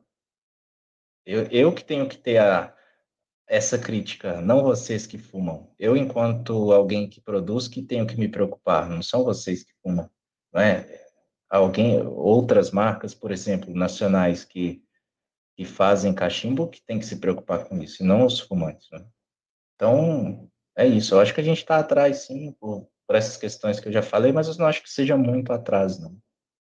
O Osmar me fez uma pergunta legal, uh, ao mesmo tempo em que o Marcos também me fez uma pergunta legal, que é são perguntas no mesmo sentido. Eu já usei madeiras que ele que ele pergunta, que ele coloca como não nobre. Eu vou entender que quando você fala de madeira não nobre, é, é uma madeira que não é pensada para se construir cachimbo e, e, curada nesse sentido. É, é difícil gente, eu entender o que é uma madeira nobre ou não, mas enfim. Mas vou, vou entender dessa forma. Já, já fiz sim. Ah, bastante, inclusive. Quando eu comecei, eu comecei a, a fazer cachimbos através de um tronco de goiabeira que eu tinha no fundo da minha casa. Eu tenho esse tronco aqui até hoje. Ele deve estar muito bom, inclusive. Ah, esse tronco era de uma goiabeira que tinha no fundo da minha casa. Eu cortei, deixei secar algum tempo e falei, pô, vou fazer um cachimbo para mim, porque eu quero fazer um cachimbo para mim. Eu acho que é legal. Eu via vídeos já de pipe makers e queria fazer um cachimbo para mim, sem pretensão nenhuma de vender ou de fazer disso um negócio. E aí eu fiz um cachimbo de goiabeira para mim, depois surgiu o pedido de um amigo que se chama Léo Braga, e ele pediu para que eu fizesse um cachimbo para ele, e aí eu usei o Kumaru para fazer esse cachimbo para ele, e na época eu cobrei 30 reais, eu não queria fazer esse cachimbo, nem queria cobrar, eu falei, cara, pô, me dá 30 reais, tá tudo bem, eu faço o cachimbo e tal, porque ele fez muita questão de querer pagar. Ele falou, cara, eu não vou te dar 30 reais por isso aqui, eu vou te dar 60 porque tá muito bom. Foi assim o primeiro cachimbo que eu fiz. Eu falei, porra, se o primeiro que eu fiz o cara achou muito bom, eu já vendi por 60, eu tô desempregado. Eu vou fazer desse negócio aqui um negócio, né, cara? E foi assim que começou. É, você... e, e aí sim, já usei, já usei Kumaru, uh, já usei Angelim, já usei Goiabeira, mas a partir do momento que eu comecei a trabalhar com Briar, eu gostei muito do resultado do Briar. Tá? Então eu passei a dar exclusividade para isso, porque eu realmente gostei muito. A madeira que eu ainda não trabalhei é o Bocoke, né? O Morta, que é a madeira fossilizada ali em leito de rio, que você tem, inclusive, fabricantes nacionais trabalhando com essa madeira, que é uma madeira excelente, tá? Madeira muito boa para se fazer cachimbo. Eu gostaria, inclusive, em breve, de poder fazer. Acho que vai dar certo. Eu achei muito interessante é, essa história do seu primeiro cachimbo, Rubens, né? E fiquei feliz em saber que o cliente valorizou o seu produto 100%. Né? É 100%. Foi, para mim foi excelente, para mim foi lindo. Que legal, foi ótimo. Cara. Que maravilha. E... e o Rubens perguntando aqui, é, das madeiras na nacionais já utilizadas por você, quais seriam as top? E eu vou complementar. É, as mais famosas são Imbuia, Açoita e Angico, né? Que eu, que eu ouço mais o pessoal falar. Tu já usou essas madeiras? Nenhuma das três eu usei, cara. Nenhuma das três eu usei, mas já fumei nas três. Não usei para fazer, mas já usei para fumar. E. Cara, eu acho que. A... ela ficou muito atrás do Briar? Não, acho que não. Em questão de desempenho, acho que não. Acho que não fica, não. Até porque, como eu falei, o que é mais importante ali, quando você tem um material na, na construção da sua peça que é não que essas madeiras sejam minimamente aceitáveis, tá? Não é isso que eu estou dizendo, mas mesmo que você tenha um material minimamente aceitável, que não passa gosto, que não vai te encher o saco com rachadura, que não vai gerar muita umidade ali no fundo do seu fornilho, o que vai realmente fazer diferença é construção de furo preocupação em, desempenho de fluidodinâmica. Então, eu acho que, que não ficam muito atrás, não. Acho que E você pode usar essas madeiras com tranquilidade para fazer. Ao mesmo tempo, existe uma tradição muito grande do Briari que eu não quero largar a mão dela, né? Enfim, é isso. Certo.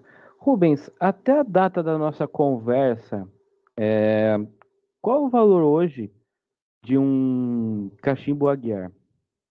Hoje eles variam entre 480 e 680 reais, depende muito da peça e do trabalho que é executado. Varia bastante. É, de 100 em 100, uma escala. As peças mais simples, 480, que exigem um pouco mais e que tem algum material mais refinado, que em dólar me custou mais caro, vai para mais ou menos 4, é, 580, e peças que são de extrema dificuldade de execução, somadas a isso, elas têm um material mais caro, 680. Varia entre esses três valores. Certo. É um valor médio aí do, do mercado, né? É, e é. é um valor médio de hoje, né? E mas não, não, não é, não é. Falo isso com muita sinceridade, cara. Uh, não é barato você pagar 680 reais num cachimbo.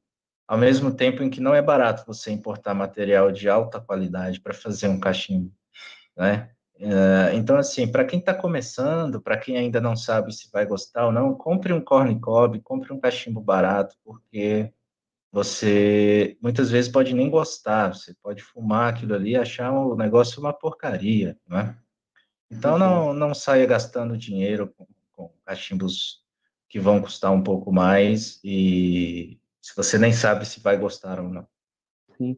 É, você trabalharia com madeira nacional para criar uma, uma linha de entrada da Cachimbos Aguiar? Ou não, essa não é uma intenção sua? Uma linha de entrada. Ah, ah, olha, a linha de entrada hoje é o valor que eu falei, né?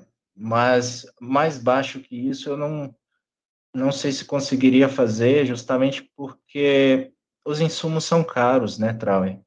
Os insumos são muito caros. A gente está com dólar aí batendo a quanto? Eu não sei quanto está hoje.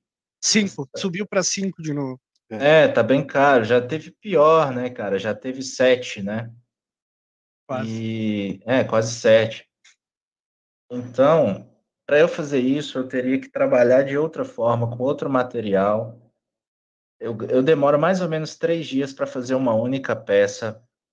Por todos esses fatores, não, não tenho, não tenho intenção de fazer algo mais acessível. Para mim seria uh, seria muito custoso, muito difícil fazer isso. Se tu não, me permitires, não... Rubão, eu trabalhei com custo, Trauer, na boa parte da minha vida, e o pessoal tem essa impressão, né, de que se eu usar um material mais barato, uh, o produto vai obrigatoriamente ficar mais barato. E, na verdade, boa parte do custo do produto não é o material, mas a mão de obra.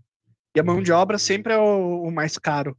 Uh, principalmente falando em Brasil, né, onde o custo de vida, uh, comparado com a, o ganho médio do, do, brasileiro, é muito alto. Então, tu acaba... Ah, não, eu uso a embuia em vez de usar o briar. Beleza. Mas tu tá tendo um, praticamente o mesmo trabalho, né? Claro, cada madeira tem sua particularidade, mas é o tá tempo que você levaria. Exato, o tempo que você levaria é o mesmo, não é? Para construir. Não, sim, e também tem que pensar é, no valor é, de compra também, pessoal nosso também. Por exemplo, é, hoje, é, 680 reais, é, falando aí de uma maneira mais é, bruta, seria 340 há um tempinho atrás. A gente, então, assim, você também precisa é, ganhar para viver, né? Você também precisa. E isso faz sentido, Rubens. Eu entendo a, a sua posição quanto a isso. Entendo. Gostaria de dar uma notícia fatídica para muitos aqui. Hum. Ah. O fornilho acabou. Putz. Então vou voltar para uma. Acabou a entrevista. pessoal. Senhores, fumem cigarro. Obrigado. É isso aí. Nós somos Desculpa, um YouTube. Que, nós somos um canal que faz. Não, não vou falar. Porque... Não, vou, não fala, não fala. Não vou falar. Não, não fala, não, não Nem de brincadeira, irmão. Não faz. ah, que saudade do Malboro, cara. Obrigado.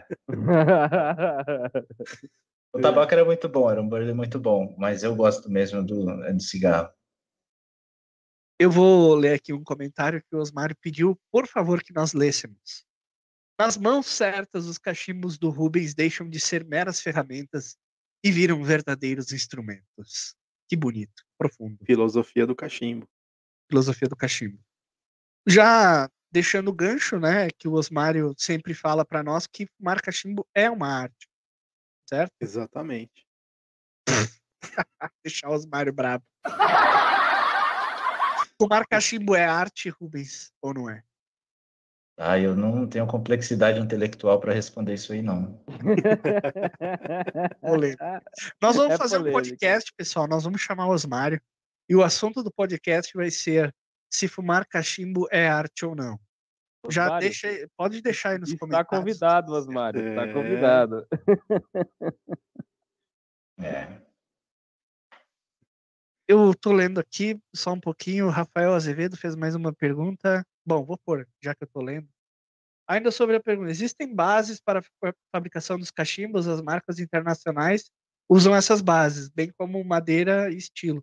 Pois bem, qual seria a sua, qual seria na sua opinião uma peça ideal? Acho que ele fala da padronização. Não sei, é. não sei se eu entendi bem. Cara, eu acho que eu acho que a peça ideal é, é o straight billiard, é o é o billiard reto. Eu acho que uh, é a coisa mais básica que a gente tem, que funciona muito bem, pela questão do, do comprimento da peça, de altura de fornilho, é, de ser peças fáceis de serem executadas, no sentido de que o fabricante não vai cometer algum erro de fazer furação torta, esse tipo de coisa. Então, eu acho que o modelo ideal para se fazer uh, seria o straight billiard. Aí eu acho que é, é uma base muito boa para se começar a praticar, para quem quer começar a fazer cachimbo, começa a fazer bilhete reto. Só faz bilhete reto, faz uns 15 ou 20. Quando você perceber que você está ficando bom, você começa a colocar uma curva no cabo. É isso. Nesse é. sentido, Rubão, tu não pensas em ter uma linha padrão? Nunca pensou nisso? Já pensou? Eu no já sentido, pensei. No sentido, assim, de te dar uma, um maior faturamento para ter uma liberdade maior para trabalhar nas tuas peças uh, freehands. Ou... Eu já pensei, Maurício, eu já até tentei linhas de crédito no banco quando eu estava bem, bem motivado a fazer isso. Mas muitas coisas me desanimaram, cara, como, uh, por exemplo, burocracia. Hoje eu não tenho burocracia. Eu, eu não tenho que, que dar dinheiro para o Estado pelo que eu faço, eu não tenho que dar satisfação para o Estado pelo que eu faço, eu não tenho que contratar ninguém, eu não tenho que pagar indenização se o cara cortar um pedaço do dedo. Ah, então, não é algo que eu queira mais fazer, que eu penso em fazer mais. o que eu quero realmente é conseguir fazer peças de melhor qualidade a cada peça e gastar menos tempo possível eu mesmo fazendo. Esse é o objetivo. Não, não quero isso para mim, não. Essa dor de cabeça do empresário brasileiro, para mim, não. Tô, tô tranquilo quanto a isso. É, tu, tu abre mão de talvez um crescimento em, em favor da tua liberdade, né? Exato, exatamente. É uma, uma decisão estratégica, digamos assim. É uma escolha, né? Sim. Eu prefiro assim. Tem uma pergunta é. aqui do Álvaro que ele pergunta assim: é difícil para um brasileiro fazer cachim cachimbos de merchal? Cara, eu acho que é difícil para todo mundo. Eu acho que o merchal é um material difícil para usar. Mas o brasileiro tem ainda a dificuldade de importar esse material, né? Você vai ter que importar isso muito provavelmente da Turquia. Ah, então eu acho que você precisa achar um fornecedor e mexer é um material caro, tá? É muito caro o merchal. Uh, ao mesmo tempo, se você entrar em um site que se chama. Uh, eu posso falar, gente? Pode. Merchão grátis? Pode, pode. pode. Entre em um site que se chama Vermont, vermontfreehand.com. Nesse site você encontra pequenos blocos de mexão para você começar a praticar. Tá? Você encontra inclusive blocos pré-furados já com a piteirinha feita, para você só moldar o mexão. Mas vai estudar primeiro como é que você vai fazer isso. Eu, particularmente, não sei como moldar o mechal. Eu sei que ele tem que estar um pouco úmido, você tem que ter uma lâmina afiada para você tirar e ir moldando aquilo à mão. Não sei nem como é que eles fazem a cura do mechal, porque o mechal tem disso, né? Para dar o brilho depois de feito. Enfim, é bem complexo. Uh, então, eu acho que o mechal é difícil de trabalhar para todo mundo, não, não só para um brasileiro. Mas para o brasileiro você vai ter um pouco de dificuldade em conseguir importar esse material. Mas entra lá em vermontfreehand.com e você vai, se for do seu interesse, você consegue comprar uns bloquinhos já pré-furados e tal, para você começar a brincar disso. Pode ser que você goste. Certo. Rubens, você falou que, o, que o, a pessoa que quer começar a, a fazer cachimbo, ela não tem é, um curso, né? Você falou que não tem onde aprender. Você já pensou em pegar essa lacuna aí do mercado e virar um professor, cara? Ter algum aprendiz? E não sei. Já, eu já, cara, eu já, já comecei a escrever livro sobre isso, inclusive nunca terminei. Mas eu, antes de morrer, talvez eu consiga executar isso por, por uma questão de, de fraqueza e falta de resiliência, eu ainda não fiz isso. Mas é um negócio que valeria a pena fazer financeiramente falando e como continuidade uh, de existência de mercado também, seria muito bom. Eu penso em fazer sim, e teve uma pergunta no chat também sobre isso. Uh, o curso barra livro eu ainda não fiz por falta de resiliência, mas é um plano que eu tenho e talvez um dia eu consiga concluir, mas sim. Pessoal, o LOL, o LOL acaba com a vida da pessoa. Destrói casamento. Destrói casamento, destrói. É, eu era noivo, eu era noivo, estou solteiro. Uhum. Não é por causa de cachimbo, tá bom? Uhum. Entendi. É isso. Fica a dica, pessoal. Fica é, das drogas pesadas. Olha, é, cuidado com é. joguinhos eletrônicos aí. É, fiquem, fiquem afastados aí do Minecraft, essas coisas aí, afasta a mulher mesmo, rapaz. Não, é terrível, é terrível. É. Ó, o Rubens está perguntando é, furação de fornilho. Sobre sua experiência, qual é a melhor? É, totalmente abaixo, lateral, baixo ou lateral alto? Não entendi. Mas, mas sobre fornilho, furação, tipos, ah, tu acha que é mais. Ele quis dizer, Maurício, em relação ao, ao fornilho, dentro do fornilho, né? Se, colo, se faz a furação bem, bem rente ao pé do fornilho, se faz um pouco mais alto, acho que é nesse sentido. Tá. Ah, a, a furação ideal ela vai ser sempre na extremidade mais baixa do seu fornilho, furação de duto. O ideal é que seu duto encaixe o mais baixo possível ah, no fundo do seu fornilho. Isso porque você evita de puxar tabaco, se ela for bem lá embaixo, e ela evita também de que você acabe desperdiçando tabaco ao longo de sua vida fazendo isso. Você tem uma furação alta ah, do duto de aspiração em relação ao fornilho, você não vai fumar 100% do tabaco tá ali. Geralmente você já não vai fumar 100%. Se a furação for mais alta, isso né, vai te ajudar a fumar menos ainda. Então, o ideal é que seja realmente lá embaixo. Isso evita que umidade derrame no seu duto, isso evita que, que você puxe cinza quando está acabando, porque às vezes o tabaco está tão bom, cara. Isso já aconteceu com, acho que com todos nós. O tabaco está tão bom que você nem vê que ele acabou ali. Quando você vê, você puxou uma cinza ali. Então, eu, eu me lembrei de um que você é fez, acho que ele parecia uma tulipa, se eu não me engano, né? Que a furação era exatamente embaixo dele, né? Lembrando é, muito o Balcon, né? Nesses, nesses cachimbos assim. E, é, então, e foi então justamente por isso que você fez assim, né? Isso, exato. Então, uh, para não ter esse incômodo da, de puxar cinza sem querer e tudo mais, é, é sempre ideal que ela seja realmente é lá no pé do forninho, lá embaixo, e que ela seja centralizada para que o seu tabaco queime de forma harmônica. Porque se tem uma furação torta, o fluxo de ar, da, quando você puxa a fumaça, você vai queimar mais um lado do tabaco do que o outro lado do fornilho. Você vai acabar queimando o fornilho de um lado e queimando menos do outro. É por isso que é importante a furação reta, centralizada. Não é uma questão de. Ah, como é que eu vou dizer? Se você vai conseguir fumar ou não. Conseguir, você vai fumar de, de todo jeito. Tá? Até numa latinha de Coca-Cola furada você consegue fumar. Mas é, é preciso ter cuidado para que se faça a coisa uh, que ela tenha um, um, bom desempenho, né? que ela seja de fato uma ferramenta para fumar tabaco. É, a Maurição está pronta. Patrocina nós, Coca-Cola. É, patrocina nós. Coca-Cola é Malboro. Mas, Muito obrigado. Nós entramos na questão do fornilho. Esse meu cachimbo aqui, por exemplo, que é teu, ele tem um fornilho um pouco mais estreito. Eu não sei dizer, mas ele tem uma fumada diferente.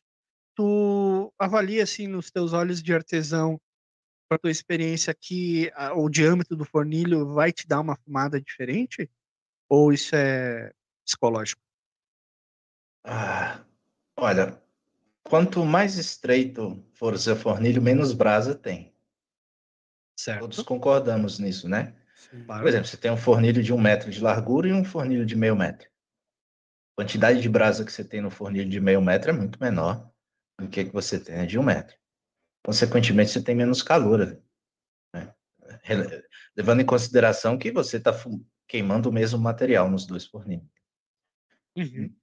Uh, esse é um dos motivos em que eu prefiro fabricar fornilhos de 18 milímetros, no máximo 20 milímetros porque você tem menos brasa. É claro que existem shapes que vão exigir um fornilho mais largo, como pote, por exemplo, em que ele tem a espessura maior do que a profundidade. Uh, mas, de um modo geral, eu prefiro fazer assim, fornilho de 18 milímetros, porque você cria menos brasa, cria menos calor. Enfim. Olha o Gilberto perguntando aqui, ó. Uso de bambu e outros materiais. Pouco vejo. Pensa em investir mais nesses itens na construção? Cara, eu tô, inclusive, começando a praticar isso e tendo resultado que eu começo a gostar. Tá? Ah, o uso do bambu, principalmente. Ah, existe uma tendência cíclica no mercado mundial. A gente teve, como eu falei mais cedo, algum tempo atrás, ah, um boom dos reversos calabachos. Né? Porra, o mundo queria fazer reverso calabash e era bom o cara que fizia o reverso calabash mais legal. Hoje existe uma tendência mundial para cabos de bambu. É uma tendência mundial, acontece, é como moda, é como qualquer outra coisa. E hoje existe uma tendência mundial voltada para os cabos de bambu, para o crazy bambu. E esteticamente falando, eu adoro, eu acho muito legal. Então, eu estou estudando e praticando sim cabo de bambu, assim como vou fazer algumas peças logo que tiver disponibilidade para criar com cabo de chifre de veado americano, ah, que são irregulares, algumas pontas, e é um negócio rústico que vai ficar bem legal, bem bonito. Então, eu penso sim, Giba, investir nisso, porque pouco se vê disso também no mercado nacional e pode ser um diferencial, né? É, e ao mesmo tempo abre a possibilidade de quem está aqui perto de nós, no mercado nacional, de adquirir, porque não se faz tanto, né? Então eu acho muito legal e penso sim fazer. Eu gosto. Eu tenho uma dúvida, esse negócio do bambu, ele, tu falaste que deu boom, mas ele é uma coisa que é tradicional ou é uma coisa nova? Porque é uma coisa diferente, né? Não sei se tem alguma função só, é, só estética ou se, tem, ou se em algum momento foi feito por uma questão é, prática e depois se tornou estético. Maurício, eu não sei te responder isso não, viu, cara? Eu, eu não sei se, se no passado existiu ah, uma tendência de, de, de cabo de bambu, não. Eu não sei. Eu acho que da forma com que é feita hoje, não. É de fato uma novidade o Crazy Bamboo, que é aquela parte da raiz com muitas irregularidades, com um formato abstrato, né? Não tão uniforme. E eu não vejo peças antigas com esse material, com essas características no cabo. A gente vê peças mais antigas com cabo do bambu mais regular, né? Mas eu acho que é algo novo, sim, mas eu não sei se dizer não sei te dizer se isso foi colocado em prática por praticidade ou por exigência do mercado, por exemplo. A gente está sem material para fazer cabo, a gente vai fazer, pô, cabo Sim. de bambu, porque tem Usa o bambu material. Tem um monte aí de. É, não, não sei te dizer se foi por isso. Realmente não sei. E, a, e a furação do bambu, como é que tu faz? É, ele, ele é oco, né? Não sei direito a peça. Ele é oco, em, mas ele tem gomos. Em cada gomo ele deixa de ser oco. Né? Uhum. Você já cortou um bambu ao meio? sim, Sabe sim, como sim. é? Ele tem aquelas emendas, né? Digamos assim. Isso, exato. Então você tem que furar como se furasse o cabo normalmente. É isso. Vira um reverse calabachezinho. Quando. É, exato. Vai ter pequenos compartimentos ali. E é legal que você dê uma lixadinha antes também. Depois, na verdade, de furar, pelo mesmo motivo que eu falei mais cedo, né? Por uma questão de fluidez da fumaça e tudo mais. Beleza. Rubens, você me falou sobre o cachimbo que você tem hoje é, disponível para venda. Você Ah, está com esse tá. cachimbo próximo de você para mostrar? Pô, tá aqui. Outra coisa que eu acho legal de fazer é o que a gente chama de pencil shank. Olha que aí, é cabo fininho, né? É, esse cabo, por exemplo, eu não me lembro de qual, mas eu medi isso aqui. Eu acho que ele tem 8, 8 milímetros de espessura.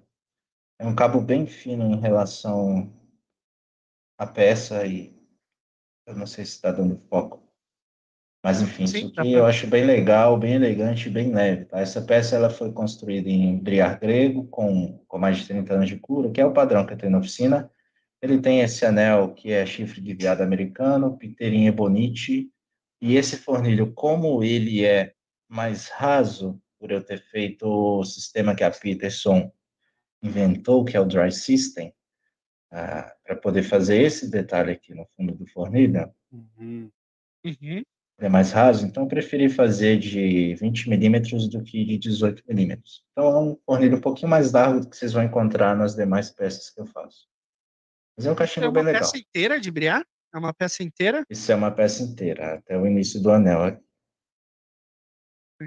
E ali, ó, É, já É um tinha acabamento rústico que eu fiz, desenhei na peça, enfim. Eu tinha botado a pergunta do, do, do Benê aqui, ele perguntou se a canela estilo pencil foi a maior dificuldade. Nessa deve peça em específico foi, cara, porque é preciso muito cuidado para fazer isso aqui. Eu já quebrei alguns fazer. Eu não Claro, sei se mais, vão conseguir mais ver, mas a a- peça, mais difícil vai ser de fazer. eu não sei se vou conseguir dar um foco de câmera Tá um aqui. pouco escuro. É, Sim. Mas esse, esse cachimbo está. é, tem foto na, na sua página do, do Instagram, certo? Rubens? tem, correto. A entrada na Legal. página do Instagram é uma das primeiras publica- publicações que vocês vão encontrar lá. Ah, Tem legal. valor disponível, características, medida, tá tudo lá, todas as informações. Caso alguém tenha interesse, está disponível. Caso alguém tenha interesse em fazer uma encomenda, aceito encomendas também. O Gibinho aqui está perguntando em metais, alumínio em específico. Tu Hum. já usou? Gostaria de Cara, eu nunca usei, não. Ah, eu não sei se eu gostaria de usar, não. Não sei. Talvez como uma questão de reforço, algum adorno em prata, mas vai me exigir bastante tempo de estudo também. Eu nunca pensei em usar, eu nem tenho ferramenta, eu acho, para fazer isso de forma que fique bom. Teria que estudar bastante. Nunca usei giba, nunca usei anel em metal nas peças, não. Mas eu acho bonito, tá? Eu acho bem, bem legal. Acho que fica bonito. Senhores, ó, nós estamos chegando a quase duas horas. Últimas chances para você fazer perguntas para o Rubão aí. Acelera o dedinho que se você quiser Sim. perguntar mais coisas, nós Vamos- ainda vamos ficar mais um tempinho. Depois nós teremos o Hangout. Rubão vai participar do nosso Hangout depois? Participo, feliz da vida. Beleza. Então, ó, depois o Rubão vai estar lá. Se você tem vergonha de perguntar alguma coisa no chat, você pode entrar no, no Hangout e perguntar diretamente para o Rubão, mas pergunta aí enquanto a gente está ao vivo. Tua dúvida pode ser a dúvida de outros confrades. O Nilton tá falando aqui que o alumínio oxida muito, fica feio e solta pó. eu vou falar a verdade, eu tenho dois Peterson aqui, os Dry System, né, que é aquele armezinho, eles, cara, fica é realmente difícil de cuidar daquele troço ali. Eu fico um pouco incomodado. Ele suja, né, porque depois que você ele, ele, o dry system fica úmido, você despeja o líquido do que fica aquele chorume, né, no fundo. Aí ele passa na, no anel, fica manchado, depois tem que limpar, daí tem que passar pasta de dente para dar uma polida e não sei o que lá, cara. Eu acho isso aí um saco. É, sobre o. É bonito, né? É, sobre o alumínio, eu, olha, sinceramente, eu não gosto de cachimbo de alumínio. Isso aí não presta. Isso aí, isso aí realmente é furada. Mentira, o melhor material que tem, velho. Ó, Gilberto tá perguntando: terá cupom para encomendas? Se tiver uma encomenda com o cupom Pipecast, eu dou 10% de desconto. Opa, aí sim. Falem no direct dele É, é, que vocês assistiram pelo Pipecast. Ó, Vai isso lá. aí tá Aí, ó. valendo até quando, ô, ô, Rubão? Pro resto da vida, né? Que aí já, já é uma vez só. Não, tô brincando, Não, vamos lá. você que 30 tá dias. assistindo. Hoje, 26 do 4. Essa promoção vale até o dia 25 do 4. Essa live está gravada, né? O Pipecast fica gravado em algumas plataformas. Se você quiser fazer uma encomenda, fala eu vim pelo Pipecast e você tem 10% de desconto. É isso. Eu pensei Show. que eu ia fazer a piada aqui. Se você está ouvindo esse podcast em 2030, faça um pedido de cachimbo pro Rubens Aguiar. Mas tudo Meu bem, é só Deus. 30 dias. É só 30 dias é um, é um tempo bom, né, cara? Geralmente o que a gente ouve na rádio é os cinco primeiros que ligarem. Aham. Não, Isso, lá, você não, ganha não, disso. 10% de desconto e se você for um dos 10 primeiros a encomendar, você vai ganhar um tamper. Ah, não, cadê? Não, você tá oferecendo. não, Maurício, não. Não, os convidados botam a gente em saia curta, Não, não, não. os Não, convidados em saia pessoal, curta. pessoal, nada que uh, foi além do que o Rubens falou. É, só Um fala aqui, de 10%. Rubens, vim, vim por causa do, do Pipecast. Assistindo o Pipecast, quero fazer uma encomenda. 10% de desconto, é isso. Então, pessoal, Ó, você que está gente- escutando aí na, na família Pipe, você está preparando o almoço de domingo aí, é, cupom Pipecast no Instagram do Rubens Aguiar. O Instagram dele, deixa eu olhar aqui para não falar.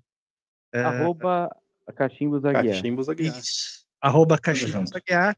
Você acessa lá, manda um direct pro Rubão, pede aí para ele. é, diz que você ouviu pelo Pipecast, você vai ganhar 10%. Pô, é um baita desconto, né? Sim. É um desconto. Ó, Durante 30 dias, hein? Hum, durante 30 Baita dias. Desconto. Se você pegar um cachimbo de 200, de- não, de é, 680, é 68 68 reais de reais. É, desconto. Isso é desconto. bastante, é bastante. Eu achei, Trau, que tu ia dizer quase 70 reais para não ter que calcular 10% de 600. Não, mas, pô, aí, aí você tá tirando a minha inteligência aí do Não, a Araci da Top Term tá apanhando pra gente. Ela tá Sim. com inveja de nós agora.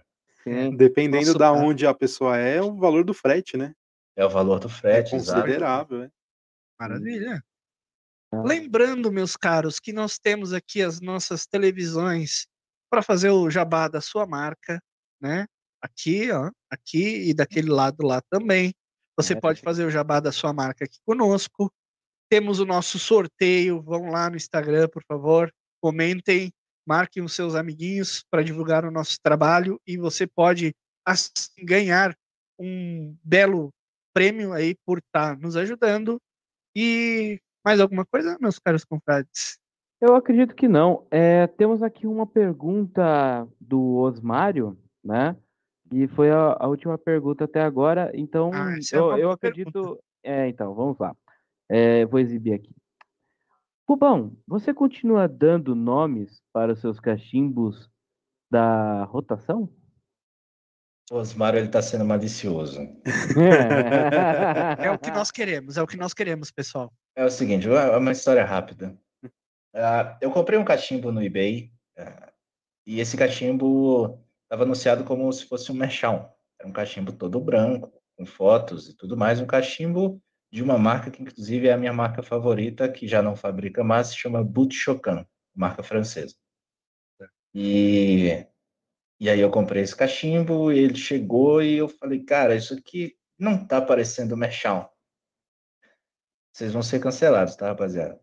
Aí a Não, não. gente resolveu lixar a, a borda do cachimbo que estava ali queimada, estava toda preta, para ver se realmente era mechal. Se não era, a gente lixou e viu que era madeira, ou seja, um cachimbo de madeira que gostaria de ser mechal. Então a gente deu um apelido para esse cachimbo. E, e, e, é isso. E aí? e aí o Osmário começou a, a, a querer dar nomes para é. os cachimbos, né? Para a rotação dos cachimbos. É. E esse cachimbo em específico ganhou um nome ah, é... não, muito não. carinhoso. É, é deixa quieto. Rubens. É, é, obrigado, Rubens. É um nome carinhoso de uma pessoa querida por nós. É ah, tá. Tá, tá bom. Então, é, olha, pessoal, vamos terminar aqui é, é a leitura de comentários é, e fazer os agradecimentos. Eu vou começar aqui, Rubens. Cara, eu estou muito feliz que você aceitou é, o nosso convite. Pessoalmente, eu tenho conversado muito pouco com você, né? Gostaria de conversar mais, inclusive, né? Porque você tem esse jeito é, calmo, você é uma pessoa, você se diz lenta, eu acho que você é calmo, né? E é uma pessoa ponderada. É, é, é uma pessoa legal de conversar.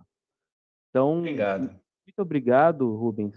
E sucesso, né?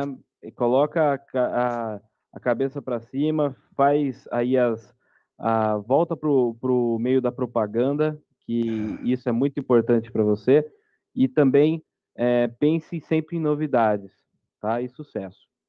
Obrigado, Trav, obrigado. A gente está terminando a entrevista? Não, não, peraí, por favor, Brian. Porque eu acho que eu queria ficar mais. Foi, foi muito bom, foi rápido. Nossa, podemos, podemos, ficar até no máximo seis horas de transmissão. Ah, não, então, então tá ótimo. Nós temos o costume aí de, de uma hora e quarenta, duas horas no máximo, porque Entendi. senão o pessoal não aguenta ficar olhando para nossa cara. Sim, exatamente. Sim. Então vou aproveitar o gancho do Trauer e vou fazer minhas considerações. O bom, gostaria de agradecer muito a tua participação. Você é um dos grandes pipe makers que existe no Brasil, uma, uma pessoa extremamente técnica e que faz cachimbos fenomenais. É, quem não tem um cachimbo do, do Rubão, eu aconselho comprar que não vai se arrepender, dá uma bela fumada, tá? E muito obrigado, Rubão, por ter participado mesmo. Obrigado. Maurício? Ah, eu, que, eu, eu que agradeço, cara. É, de verdade, vocês são queridos e é, o Maurício vai falar e eu, eu, é, eu quero para depois no final você fala o que você quiser, tempo tá. que quiser. É, é só agradecer. Uh, acima de tudo, tu és um grande amigo nosso. Uh, tive o prazer de te conhecer nos Hangouts e ter bons papos. Sinto a saudade do, do confrade aí nos Hangouts, né? Mas sabemos das responsabilidades pessoais e profissionais. Mas, cara, uh, continua teu trabalho, é muito bacana. Eu gostaria de te ver mais aí no, no nas redes sociais para poder apreciar mais o teu trabalho. E eu queria muito te ver é, perseverando nesse, nesse mundo aí dos cachimbos, porque tu realmente faz um trabalho muito bacana.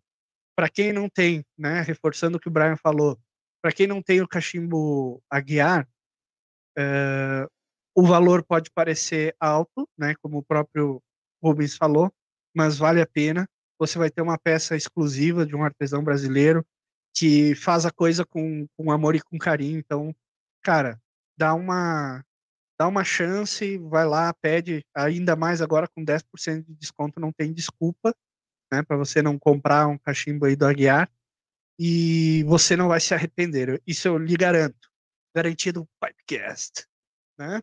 Isso, e Rubão, muito obrigado pela tua participação, e fica à vontade aí para fazer as suas considerações finais.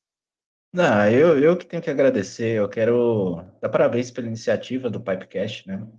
É um podcast voltado para o universo do, do cachimbo e do tabaco, isso é legal para caramba. E me sinto honrado de estar aqui com vocês.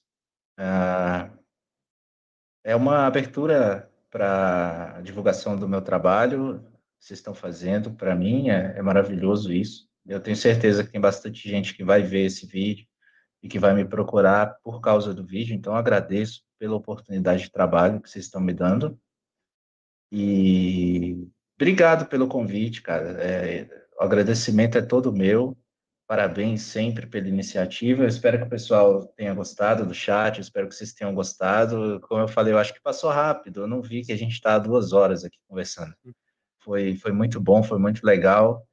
E parem de ter preconceito com cigarro. Cigarro é tabaco também. Obrigado.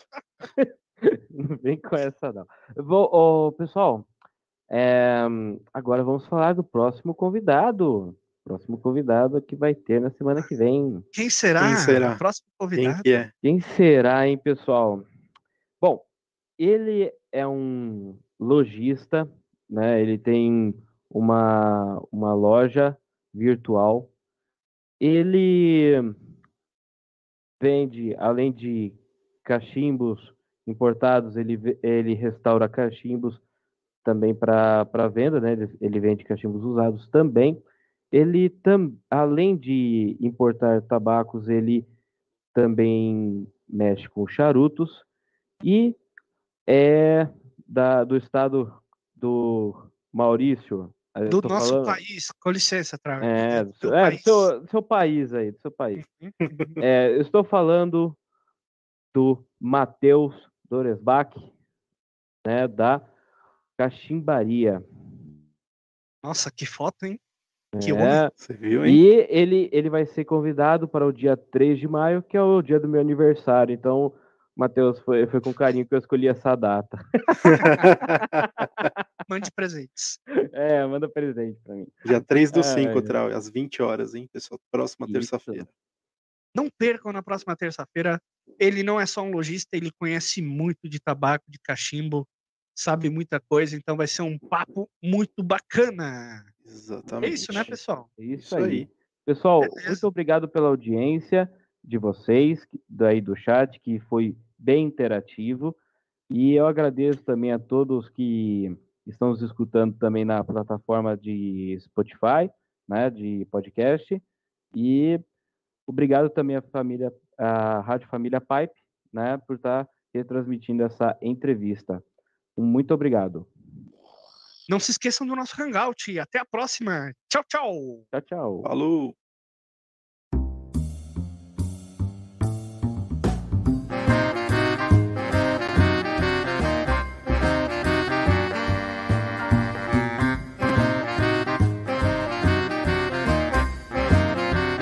Pipecast.